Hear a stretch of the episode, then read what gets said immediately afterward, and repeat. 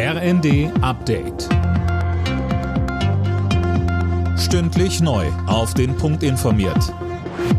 Ich bin Daniel Stuckenberg. Bei einer Messerattacke in einem Regionalzug sind in Schleswig-Holstein zwei Menschen getötet worden. Mindestens sieben weitere wurden laut Polizei verletzt. Der Angreifer konnte am Bahnhof Bruckstedt festgenommen werden. Laut Polizei handelt es sich um einen staatenlosen Palästinenser. Er soll während der Fahrt plötzlich auf andere Reisende eingestochen haben. Zum Motiv ist momentan noch nichts bekannt. Die Entscheidung von Kanzler Scholz, der Ukraine nun doch auch Leopard-Kampfpanzer zu schicken, stößt in der Politik überwiegend auf Zustimmung.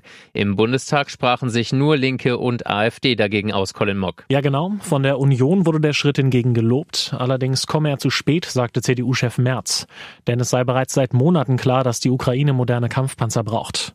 Auch international wird die geplante Lieferung gut aufgenommen, so schrieb NATO-Generalsekretär Stoltenberg auf Twitter, die deutsche Entscheidung könne zum Sieg der Ukraine über die russischen Truppen beitragen. Mittlerweile haben auch die USA angekündigt, Kampfpanzer zu liefern, und zwar 31 Stück vom Typ Abrams.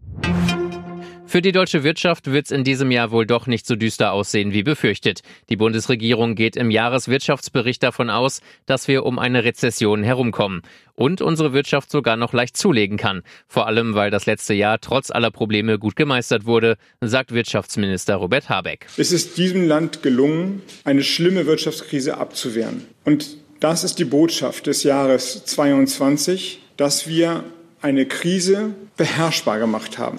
Damit ist gesagt, dass die Krise natürlich noch nicht vorbei ist, aber dass wir die schlimmsten Szenarien vermeiden konnten.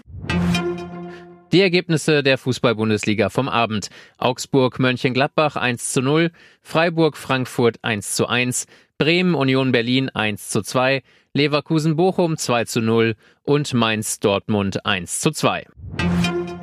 Im Viertelfinale ist für die deutsche Handballnationalmannschaft die WM beendet. Gegen Rekordweltmeister Frankreich unterlag das DHB-Team am Abend mit 28 zu 35. Alle Nachrichten auf rnd.de